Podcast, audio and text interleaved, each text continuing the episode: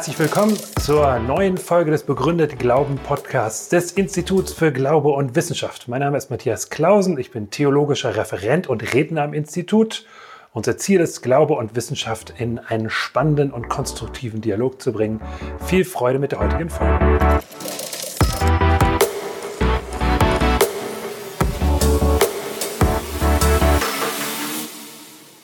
Findet ihr eigentlich, dass ihr mutige Zeugen braucht? Mein Eindruck ist zunächst mal, die Welt hat jedenfalls nicht den Eindruck, dass sie mutige Zeugen braucht, sondern sie ist mit ganz anderem beschäftigt. Und wenn man ihnen als mutiger Zeuge entgegentritt, dann fühlen sich manche Menschen so wie der Mensch, von dem ich mir gehört habe, der eines Morgens vom Klingeln seines Telefons geweckt wurde, wobei morgen ein bisschen freundlich ausgedrückt ist. Es war so gegen 5 Uhr morgens. Das Telefon klingelt, er nimmt den Hörer ab und sagt, ja, und hört eine freundliche Stimme, die sagt, Guten Morgen, hier ist der telefonische Weckdienst. Und der Mann am Telefon sagt, ich habe gar keinen telefonischen Weckdienst bestellt. Oh, sagt da die Stimme, wollen Sie vielleicht einen? So fühlen sich manche Menschen, jedenfalls ist das mein Eindruck, wenn man ihnen als mutiger Zeuge entgegentritt. Das hängt damit zusammen, wie die Rolle des Glaubens in der Öffentlichkeit, zumindest in der Öffentlichkeit unserer Gesellschaft, in Mitteleuropa in unserem auf- und abgeklärten äh, postchristlichen Zeitalter wahrgenommen wird. Wie ist die Rolle von Glaube in der Öffentlichkeit? Entweder Glaube kommt gar nicht vor. Das ist jedenfalls für viele Menschen anscheinend der Fall, dass Glaube in ihrem Alltagsleben praktisch keine Rolle spielt, so wie die Jugendlichen in der inzwischen berühmt gewordenen Umfrage über Religiosität die Jugendlichen in einem Teil Ostdeutschlands, die gefragt wurden, sag mal, versteht ihr euch eigentlich als Christen oder als Nichtchristen? Und diese Jugendlichen antworteten, naja, weder noch normal halt. Also es kommt gar nicht vor, das kann sein und das ist für viele Menschen so.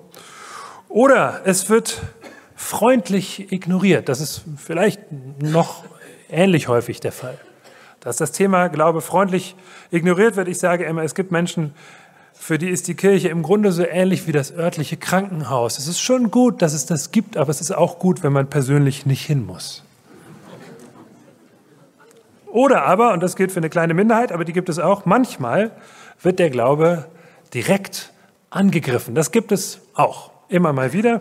Ich erinnere mich an einen Vortrag, den ich an einer Uni in Süddeutschland hielt Dabei saß jemand relativ weit vorne, äh, zurückgelehnt an seinem Revers, prangte ein Button mit der Aufschrift Gottlos glücklich. Er sah aber recht unzufrieden aus. Nachdem ich meinen Vortrag geendet hatte über das Thema Glaube und Denken oder etwas ähnliches, brach es in der Fragerunde irgendwann aus ihm heraus. Wie kannst du im Ernst hier etwas öffentlich vertreten, das aus der Bronzezeit stammt?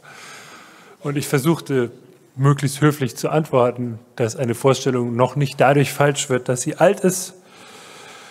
Und dann haben wir versucht, darüber ins Gespräch zu kommen. Das gibt es auch. Menschen, die das öffentliche Reden über den Glauben sich grundsätzlich verbeten. Das sind nicht so viele, aber sie sind relativ laut.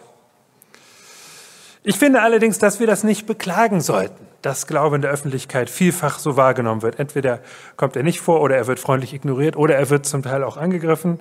Ich glaube ehrlich gesagt, dass das zumindest zu einem Teil auch selbst verschuldet ist. Und das kann mehrere mögliche Gründe haben. Ein möglicher Grund ist das, was ich immer vorauseilende Selbstrelativierung nenne. Das habe ich absichtlich ein bisschen kompliziert ausgedrückt, äh, da, da, weil ich finde, es ist ein bisschen diskreter, wenn man das so ausdrückt. Also vorauseilende Selbstrelativierung heißt, äh, dass Leute sagen, ja, ich bin schon Christ, aber ich bin auch ganz normal. Und dann denke ich immer, naja, wenn du selber Schwierigkeiten damit hast, warum willst du denn dann mit mir darüber reden?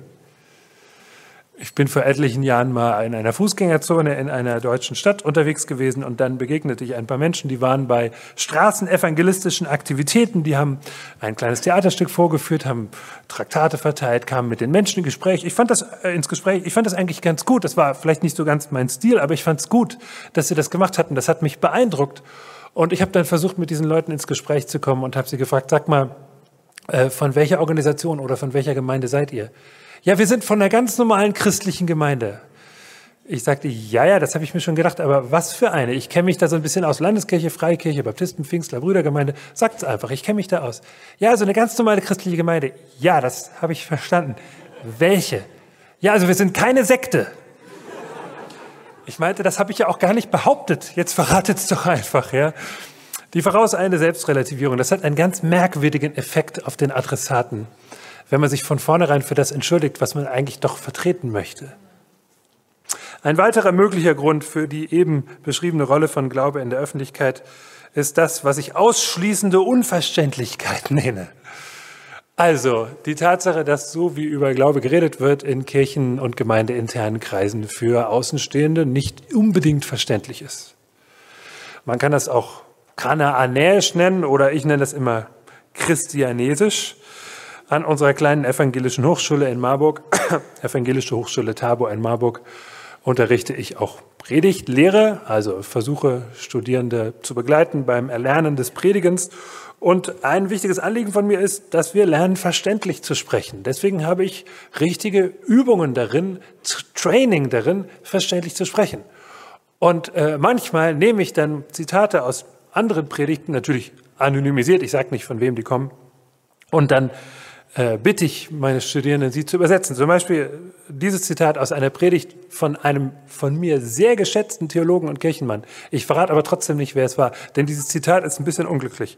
Das Zitat geht so. Alles Reden, das helfen kann, die großen Taten Gottes heute neu zu verstehen, die in der Gott-Ebenbildlichkeit gründende Würde eines jeden Menschen neu in den Herzen zu verankern, Komma, ist Reden in der Ziellinie des Pfingstwunders. Ich wiederhole. Alles reden, das helfen kann, die großen Taten Gottes heute doll zu verstehen, die in der Gott-Ebenbildlichkeit gründende Würde, habe ich heute Morgen von gesprochen, eines jeden Menschen neu in den Herzen zu verankern, ist Reden in der Ziellinie des Pfingstwunders. Punkt. So nicht. So bitte, bitte nicht. Ausschließende Unverständlichkeit. Und jetzt glauben wir bloß nicht, dass wir in unseren Kreisen äh, davor gefeit wären. Wir haben das auch drauf. Vielleicht nicht so, aber dann klingt's anders. Und äh, das muss man üben, so zu sprechen, dass es für andere verständlich ist. Ein weiterer Grund, das ist so ein bisschen das Thema des heutigen Tages, könnte allerdings auch die intellektuelle Unterforderung sein. Dass wir Menschen zu schnell mit ein bisschen zu einfachen Antworten abspeisen. Zum Beispiel so ein Satz wie, ach, weißt du was? Das kannst du mit deinem Verstand gar nicht durchdringen. Das musst du halt einfach glauben. Und manchmal geht dann die Stimme so eine Oktave runter und das kommt mit so einem tiefgeistlichen Augenaufschlag. Und man fühlt sich ganz beeindruckt und denkt, dieser Mann, der oder diese Frau, die, die scheint sich ja wirklich auszukennen. Da frage ich lieber gar nicht nach. Das Problem ist nur, dass das für Menschen, die skeptische Fragen haben, äh, die äh, Schwierigkeiten haben, Dinge zu glauben, überhaupt keine Hilfe ist. Der Satz, das musst du halt einfach glauben. Das beschreibt ihr Problem nur auf andere Art und Weise. Wie gehen wir damit um? Mit dieser Rolle von Glaube in der Öffentlichkeit und mit den Gründen, die möglicherweise auch selbstverschuldet dafür dazu geführt haben.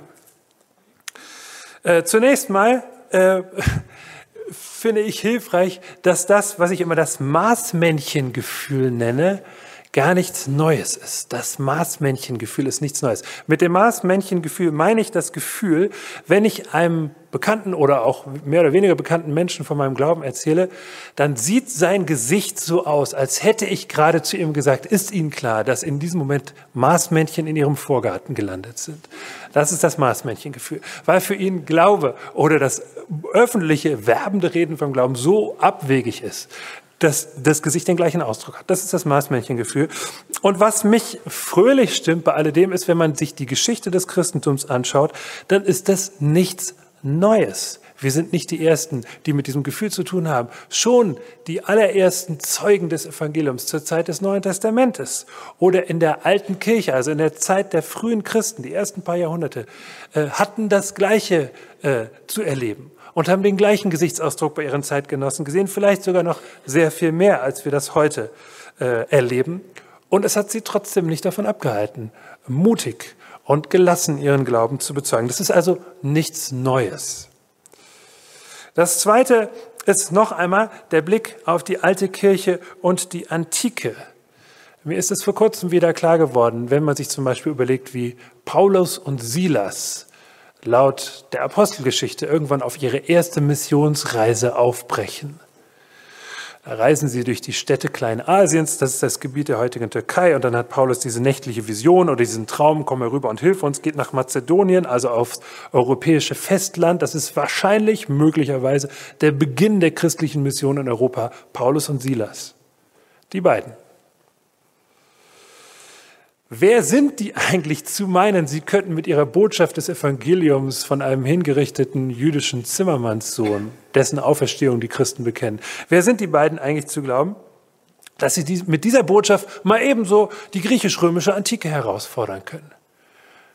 Die griechische geistige Welt, den römischen Viergötterglauben. Und da stehen diese beiden Leute und meinen mit so ein paar Predigten auf ein paar Marktplätzen in Kleinasien und in Philippi und in Griechenland, könnten sie mal eben diese Welt herausfordern. Was fällt ihnen eigentlich ein? Aber mal ganz ernsthaft.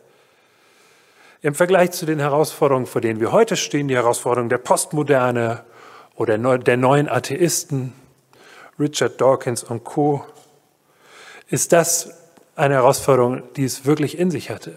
Und die Herausforderungen, vor denen wir heute stehen, sind im Vergleich dazu harmlos. Meine Güte, was ist schon die Postmoderne gegen die griechisch-antike, römisch-antike Götter- und intellektuelle Welt, äh, die für das Evangelium zunächst mal nichts übrig hat. Aber bitte, wer glaubt denn heute noch an Zeus oder Jupiter? Das kommt höchstens in Asterix vor. Oder wer hängt noch dem Mithras-Kult an? Das war damals total en vogue, das war total in Mode. Keiner konnte sich vorstellen, dass irgendjemand das ändern könnte. Wer betet noch den römischen Kaiser als Gottheit an? Es hat sich alles geändert. Durch die Botschaft, die ein paar engagierte Leute verkündet haben. Ich finde, das stimmt einen auch heutzutage ganz schön optimistisch. Das nächste, was mir hilft, ist zu unterscheiden zwischen dem gefühlten und dem tatsächlichen Bedarf an Glaubensthemen. Wenn man alleine sich den gefühlten Bedarf an Glaubensthemen anschaut, dann kann man schon ein bisschen pessimistisch werden. Das ist aber genau der Einwand, den ich habe, zum Beispiel gegen die großen Mitglied, Mitgliedschaftsstudien, zum Beispiel der großen äh, etablierten Kirchen in Deutschland. Evangelische und katholische Kirche haben in den letzten Jahrzehnten immer mal wieder Mitgliedschaftsstudien durchgeführt, ihre Mitglieder befragt, wie zufrieden sie denn mit ihrer Kirche sind. Das ist auch völlig okay. Das Problem ist nur, dass sie daraus häufig oder dass manche Interpreten daraus häufig den Schluss gezogen haben, naja, wenn Menschen keinen Bedarf äußern an mehr christlicher Botschaft, dann müssen wir uns eben darauf einstellen und unsere Botschaft oder die Art und Weise, wie wir unsere Botschaft verkünden, darauf äh, hin äh, dann auch reduzieren. Aber das ist ein Denkfehler, zu meinen, der gefühlte Bedarf ist identisch mit dem tatsächlichen Bedarf. Wenn die Menschen sich weniger religiös empfinden, äh, heißt das noch lange nicht, dass sie das Evangelium tatsächlich weniger brauchen. Hätten Paulus und Co. sich damals davon abhängig gemacht, die Menschen brauchen Jesus gar nicht, sie haben nicht den Eindruck, dass sie Jesus brauchen, dann hätten sie mit ihrer Mission gar nicht angefangen. Deswegen dürfen wir uns von der gefühlten Bedarfslage nicht abhängig machen. Und ich empfehle an dieser Stelle von Steve Jobs zu lernen, natürlich nur in einem übertragenen Sinne. Steve Jobs, der Gründer von Apple. Ähm, natürlich ist das ein Beispiel aus der Welt des Konsums und des Big Business und da gibt es auch viel zu hinterfragen.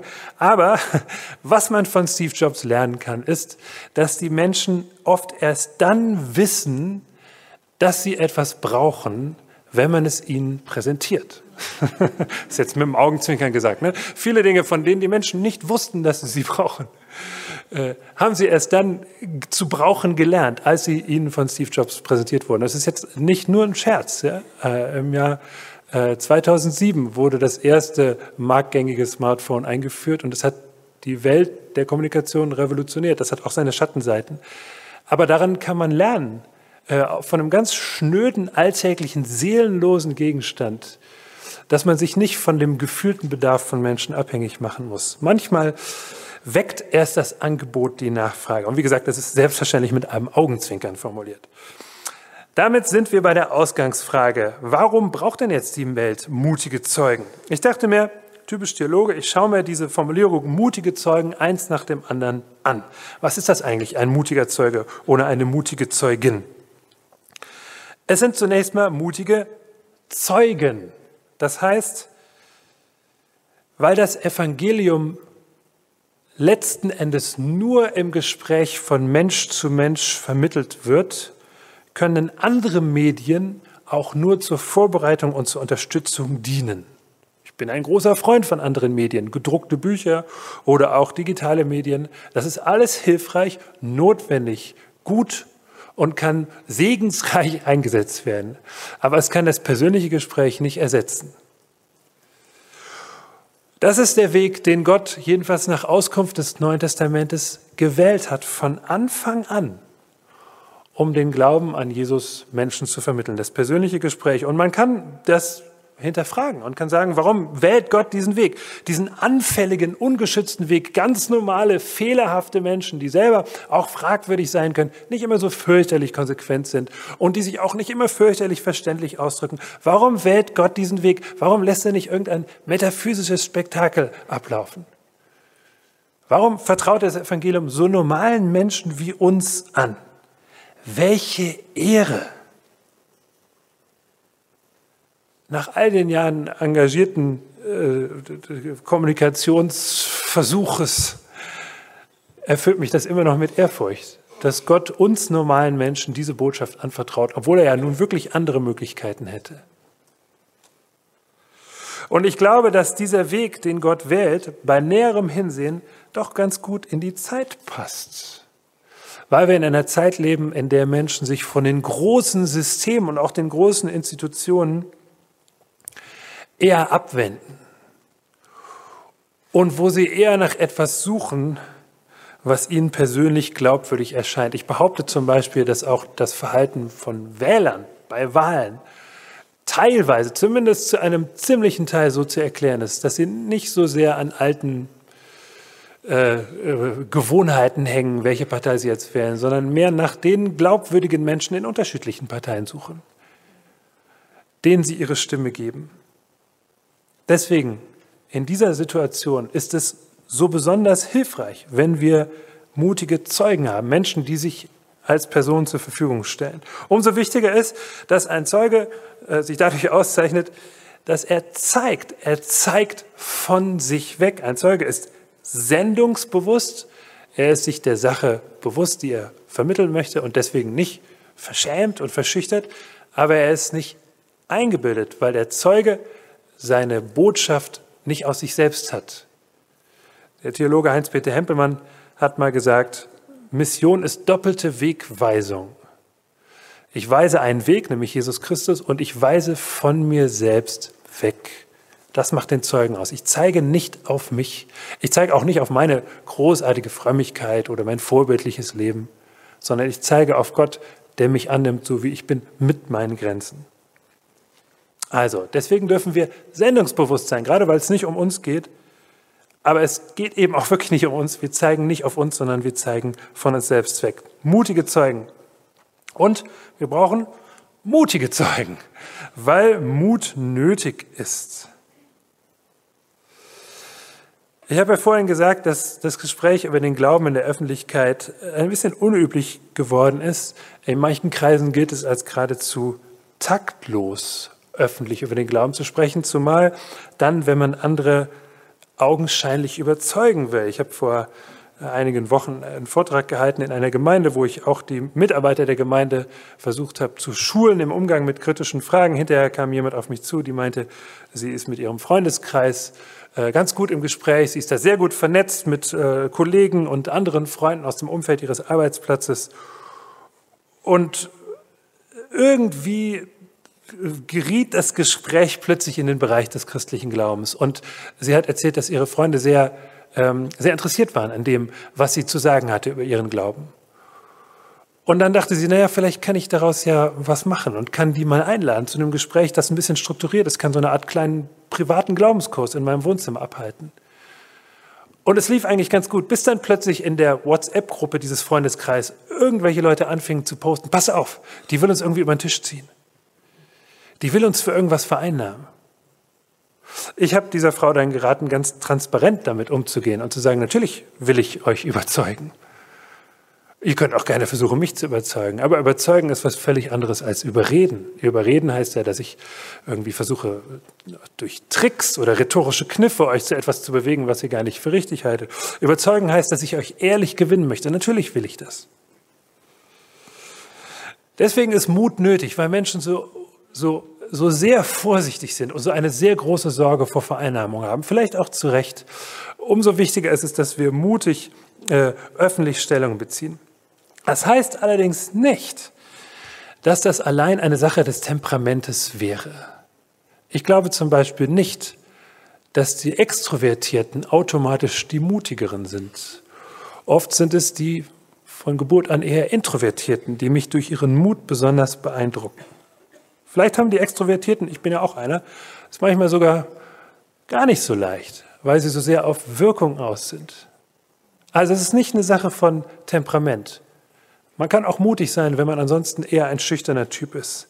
Wenn mir die Botschaft, die ich zu sagen habe, so dringend ist, dann kann ich über meinen Schatten springen.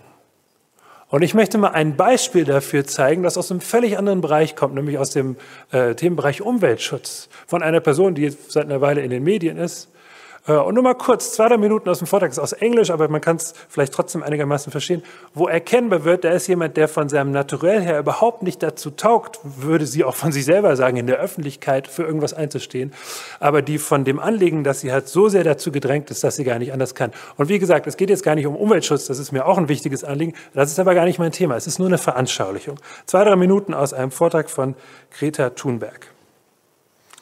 I only speak when I think it's necessary. Now is one of those moments. Ist vielleicht erkennbar, also dass sie erzählt hat von ihrer Depression und dass sie äh, am Asperger-Syndrom leidet. Das heißt, eine größere Kluft zwischen dem Temperament und der persönlichen Ausstattung und der öffentlichen Wirkung einer Person ist nicht denkbar. Und nochmal, ich habe das hier nur zur Veranschaulichung äh, eingesetzt. Natürlich ist das Thema Umweltschutz ein entscheidendes äh, Thema, ein wichtiges Thema unserer Zeit, aber innerhalb dieses Vortrags ist das Ganze nur zur Veranschaulichung gedacht dafür, dass jemand, der von seinem Temperament her sich nicht, eigentlich nicht in der Lage fühlt, öffentlich für irgendetwas einzustehen, es dennoch kann, wenn er oder sie sich einem Anliegen so sehr verpflichtet weiß. Mut hängt mit dem Empfinden für Dringlichkeit zusammen wenn mir etwas dringlich erscheint, dann werde ich auch den Mut aufbringen, dafür einzustehen. Solche Zeugen, die die Dringlichkeit der Botschaft des Evangeliums erkennen, brauchen wir auch für das Evangelium. Davon können wir uns etwas abgucken. Was heißt das nun für uns? Wie werden wir mutige Zeugen? Ich denke, dass das nicht einfach dadurch geht, dass wir uns selber am Riemen reißen und uns gegenseitig auffordern, jetzt werd doch mal ein bisschen mutiger. Ich glaube, dass Mut zu den Dingen gehört, die man nicht einfach per Beschluss erreichen kann.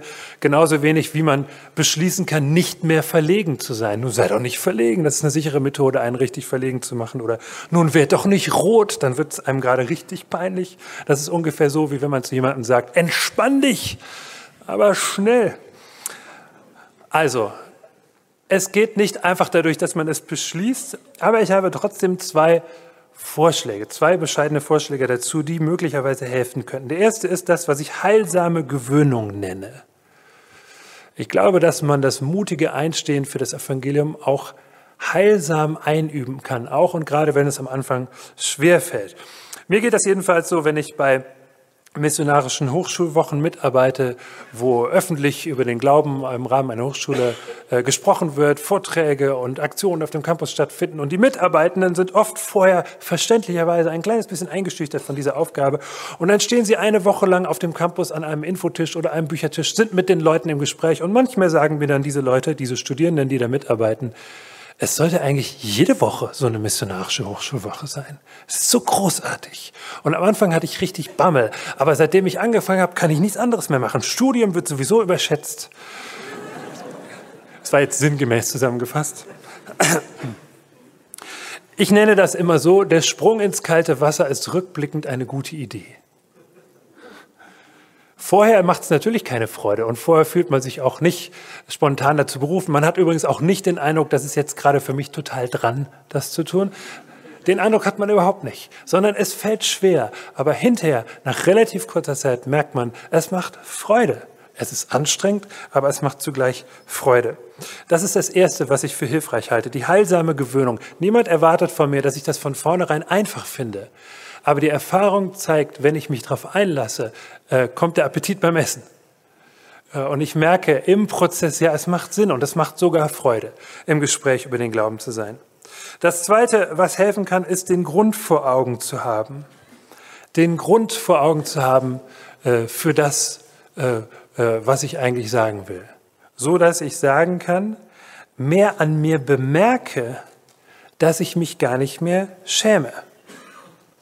So wie Paulus, den ich ja vorhin erwähnt habe der mit der Missionsreise durch Kleinasien und Europa. Der schreibt in Römer 1, 16 folgende, ich schäme mich nicht. Huch, ich schäme mich ja gar nicht. Und zwar des Evangeliums nicht. Und wie gesagt, er sagt nicht, übrigens, liebe Christen in Rom, dass ihr euch bloß nicht schämt, sondern er formuliert im Indikativ, ich schäme mich nicht. Und dann gibt er einen Grund dafür, warum er sich nicht schämt. Ich schäme mich für das Evangelium nicht, denn es ist eine Kraft Gottes. Das heißt, es wird in Worten ausgesagt. Aber es sind mehr als nur Worte, sondern Gott nimmt unsere Worte, unsere Veranschaulichung, unsere Stories, auch unsere Argumente und kann sie gebrauchen, um sie in das Herz von Menschen zu pflanzen. Deswegen ist es mehr als nur reine Information von dem großen Prediger Charles Haddon Spurgeon, einem der bekanntesten Prediger des 19. Jahrhunderts, habe ich mal folgende Geschichte gehört. Ich weiß nicht, ob sie stimmt, aber sie passt zu ihm, dass er in der Kirche in London, an der er regelmäßig predigte, auf dem Weg zur Kanzel so eine kleine Wendeltreppe hochsteigen musste.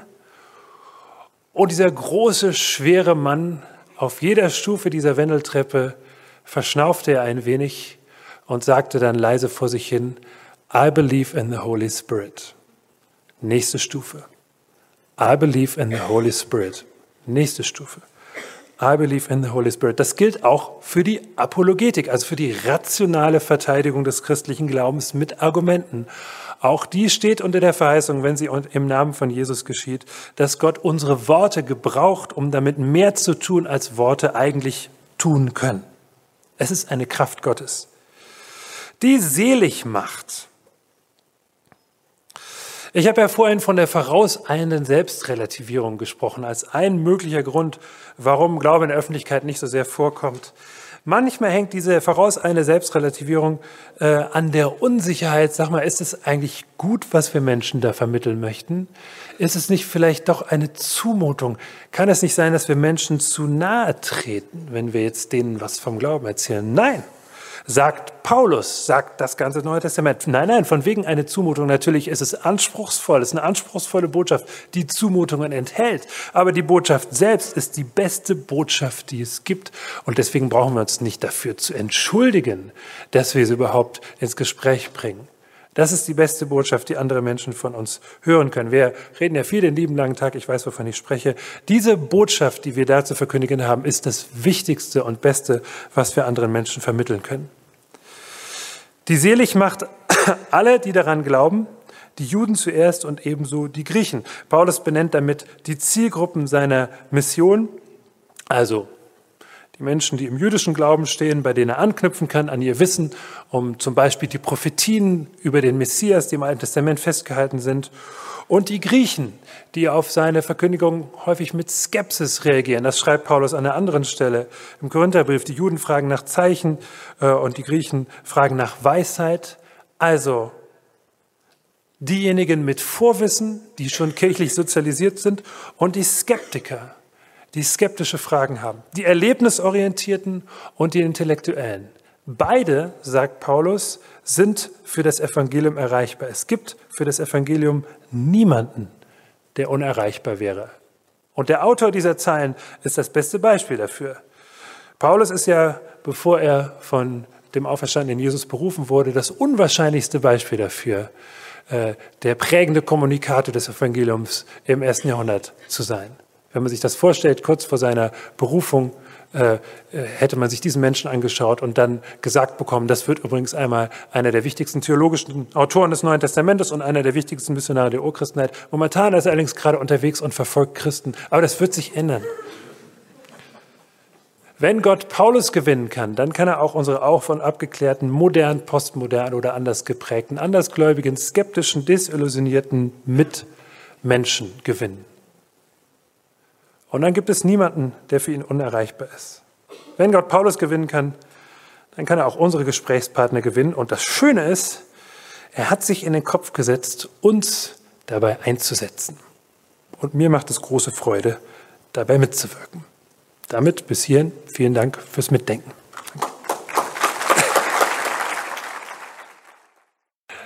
Das Angebot besteht, wenn jetzt noch direkt Fragen zu dem sind, was ich gesagt habe, können wir die noch stellen, ein paar Minuten lang. Ansonsten würde ich uns eine Pause gönnen bis zur Podiumsdiskussion. Aber wenn jetzt unmittelbar im Anschluss an meine Überlegungen noch Fragen sind, gerne. Zeit für zwei, drei Fragen ist auf jeden Fall da. Bitte. Kann man das Wort Zeuge in nicht kananäisch übersetzen? Kann man das Wort Zeuge in nicht kananäisch übersetzen? Das Schöne am Wort Zeuge ist, dass es ja gar nicht so kananäisch äh, klingt für Außenstehende, wie es vielleicht für Insider klingt. Denn Zeuge ist ja ein äh, Begriff aus der Gerichtssprache. Jemand, der etwas bezeugt. Und manchmal hilft es, solche Begriffe aus ihrem kananäischen äh, Rezeptionsraum wieder rauszunehmen, also aus ihrer Wirkungsgeschichte wieder rauszunehmen und sie ganz unschuldig alltäglich anzuschauen. Dann gewinnt zum Beispiel auch so ein Begriff wie Vollmacht wieder eine Bedeutung. Vollmacht klingt ja sehr fromm, aber Vollmacht kommt im Alltagsleben vor. Eine Vollmacht ist ein Zettel, auf dem draufsteht, äh, diese Person ist zum Beispiel berechtigt, auf mein Bankkonto zuzugreifen. Das ist eine Vollmacht. Oder für mich meinen neuen Personalausweis abzuholen. Das ist eine Vollmacht. Eine solche Vollmacht haben wir das Evangelium zu verkündigen. Also manchmal hilft es, solche Begriffe aus ihrem frommen Wirkungsraum rauszunehmen und dann entfalten sie oft eine erstaunliche äh, Verständlichkeit. Gibt es weitere Fragen? Da hinten. Äh, wie soll man damit umgehen, wenn man als mutiger Zeuge auf Ablehnung stößt? Wenn man auf Ablehnung stößt, ähm, würde ich mir immer überlegen oder vielleicht auch zurückfragen, woran die Ablehnung liegt. Liegt sie tatsächlich an der Botschaft selbst? Dann ist sie unvermeidlich. Also das Ärgernis des Kreuzes ist am Ende unvermeidlich. Und ich erlebe das bei Vorträgen, die ich an Hochschulen halte, dass ich meinen Glaubensstandpunkt noch so äh, gründlich argumentativ einführen kann und noch so freundlich versuchen kann zu beschreiben, noch so einladend. Und doch, wenn es irgendwann explizit über christliche Inhalte geht, gibt es immer mal wieder Menschen, die dann einfach aufstehen und den Raum verlassen, wenn ich nur das Wort Jesus in den Mund nehme. Und das Wort kann ich nur leider schlecht vermeiden. Diese Art von Ablehnung ist unvermeidlich. Wenn man eine Position bezieht, muss man immer auch mit der Negation dieser Position rechnen. Es gibt allerdings eine ganze Reihe von Formen von Ablehnung, die bei näherem Hinsehen schon vermeidlich sind. Wenn ich merke, ich habe Dinge vielleicht doch nicht verständlich genug gesagt oder habe vielleicht doch irgendwie unangenehm gewirkt oder nicht gründlich genug recherchiert oder nicht gründlich genug argumentiert. Und jedes Mal, wenn ich auf Ablehnung stöße, stoße, frage ich mich selbstkritisch, gibt es einen Anteil Eigenverantwortung an dieser Ablehnung? Und den überprüfe ich. Und wenn ich den ausgeschlossen habe, ähm, nehme ich mir ein Beispiel nicht nur an den Zeugen des Neuen Testamentes, die sind auch auf Ablehnung gestoßen, sondern auch am Wetter. Am Wetter kann man nämlich lernen, wie man mit Kritik umgeht. Das Wetter ist ja von Kritik unbeeindruckt. Das ist ja, es wird ja häufig kritisiert, aber es ist einfach so, wie es ist. Und nachdem man andere Gründe, berechtigte Gründe für Kritik ausgeschlossen hat, äh, kann man sich dann am Wetter ein, ein Vorbild nehmen. Genau. Da ist noch eine Frage. Das wäre dann vielleicht die letzte Frage, bevor wir dann noch eine kurze Pause einlegen. Ja, Sie haben ja gesagt, dass es seit der Antike eigentlich einfacher geworden ist, über den Glauben zu reden. Jetzt sehe ich den Unterschied zur Antike, dass man jetzt nicht mehr wie im römischen oder im griechischen Raum damals äh, an eine geistliche Realität glaubt. Also dass man den Sprung erstmal schaffen muss, dass es da was gibt, dass es da was gibt, was man nicht sehen kann. Ähm, wie geht man damit um, den erstmal glaubhaft zu machen, Jesus gibt es, obwohl ich den gar nicht sehe. Mhm. Da, da ich auch sagen, es kommt drauf an. Also ich glaube, dass unsere Gesellschaft ähnlich plural, ähnlich vielgestaltig ist wie die antike Gesellschaft und dass es erstaunlich viele Menschen gibt, die an eine geistliche Wirklichkeit glauben. Sie haben nur oft sehr andere Vorstellungen darüber, wie die geistliche Wirklichkeit beschaffen ist. Also all die Menschen, die sich insgeheim oder auch ganz öffentlich doch für Spiritualität interessieren. Das sind mehr, als man denkt. Und daran kann man anknüpfen. Und dann muss man nur relativ schnell deutlich machen, was ich mit der geistlichen Welt meine, ist nochmal was anderes als das, was du meinst. Aber wir beide sind uns vielleicht einig. Es gibt mehr zwischen Himmel und Erde, als sich eure Schulweisheit träumen lässt. Es gibt eine unsichtbare Wirklichkeit. Abgesehen davon, dass es Jesus gab als historische Person, das hat ja damit erstmal nichts zu tun, sondern da können wir die Argumente äh, anwenden, die wir heute Vormittag so beeindruckend äh, gehört haben. Äh, und das ist keine Geheimwissenschaft, sondern das ist einfach, sind einfach die Mittel der Geschichtswissenschaft, mit denen wir nachweisen können, das ist eine ernst, historisch ernstzunehmende Geschichte, ernstzunehmende Berichte, die über eine tatsächliche Person äh, berichten und ähm, über äh, den Anspruch der Auferstehungsbotschaft lässt sich auch mit Hilfe der Geschichtswissenschaft diskutieren. Die Geschichtswissenschaft bringt mich zwar nicht zu einer Entscheidung, aber sie gibt mir die Möglichkeit, eine begründete Entscheidung zu treffen, was ich nun glaube. Genau, da muss ich gar nicht erst an Geister glauben, sondern ich darf nur nichts ausschließen. Das ist der Punkt. Und darum werbe ich, dass ich nicht ausschließe, äh, hypothetisch für möglich halte, es könnte einen Gott geben, der diese Wirklichkeit inklusive ihrer Gesetzmäßigkeiten geschaffen hat, dann kann ich auch nicht ausschließen, dass dieser Gott analogielos in die Geschichte eingreift und zum Beispiel Jesus von den Toten auferweckt. Wenn ich Menschen zu dieser grundsätzlichen Offenheit bringe, dann ist schon viel gewonnen. Vielen Dank.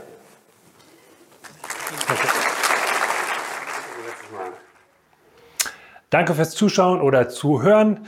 Kommentare sind erwünscht, kritische oder auch Nachfragen, Rückmeldungen jeder Art über unsere verschiedenen Social Media oder über das Kontaktformular auf unserer Website. Auf unserer Website sind außerdem auch unsere E-Mail-Adressen zu finden. Wir freuen uns, von euch zu hören.